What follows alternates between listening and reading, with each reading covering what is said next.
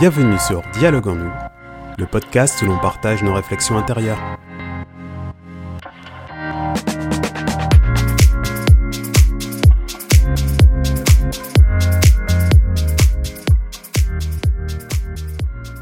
Bonjour, vous êtes avec Jérémy Magdelaine.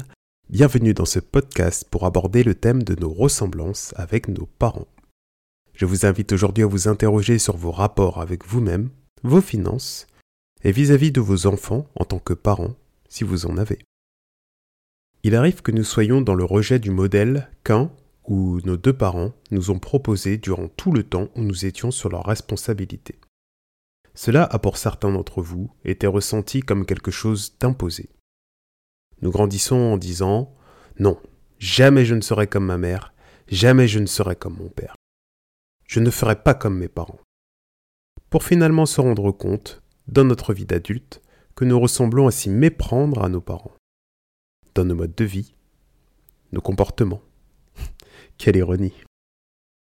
Ce rejet de nos parents peut créer des blocages inconscients, et quel que soit notre choix final, de suivre ou pas le modèle de nos parents, je crois qu'il est important d'en prendre conscience, afin d'en définir les impacts dans notre vie.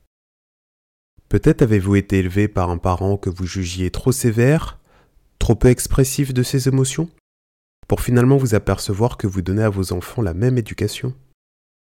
Peut-être que l'absence d'un parent vous a conduit à être omniprésent dans votre famille, sans laisser d'espace à votre partenaire? Ou encore, peut-être que vous avez toujours vu votre grand-mère très présente dans la maison de vos parents durant votre enfance, et que vous avez reproduit cela en permettant à votre mère d'être très présente, voire trop présente selon votre partenaire. J'en ai personnellement fait l'expérience en repoussant pendant longtemps mes ressemblances avec mon père, qui a été absent durant ma construction d'enfant à l'âge adulte. Cela engendrait en moi une volonté de vouloir bien faire, trop bien faire, et de ne surtout pas être comme lui. Je me mettais une pression énorme dans mes relations, et j'ai toujours eu beaucoup de mal à lâcher prise lorsque plus rien n'allait. Je forçais mes relations à durer et j'étais convaincu que c'était mon rôle de ne pas abandonner et de tout faire pour que ça marche. Ma vie et ma vision de celle-ci ont vraiment changé lorsque j'ai enfin compris que j'étais dans l'erreur et que quoi que je fasse, je ressemblerai à mon père. Une de nos ressemblances préférées est le fait que nous soyons tous les deux aventureux, toujours très enthousiastes à l'idée de voyager et de découvrir de nouvelles choses. Si je devais vous conseiller, je dirais qu'il faut embrasser nos ressemblances avec nos parents, de manière à les faire nôtres. Toute résistance ne mène qu'à plus de ressemblances, et souvent celles les moins désirables. Jean de La Fontaine disait On rencontre sa destinée souvent par les chemins qu'on prend pour l'éviter. En résistant, on se crée des freins invisibles qui s'ancrent bien et profondément en nous.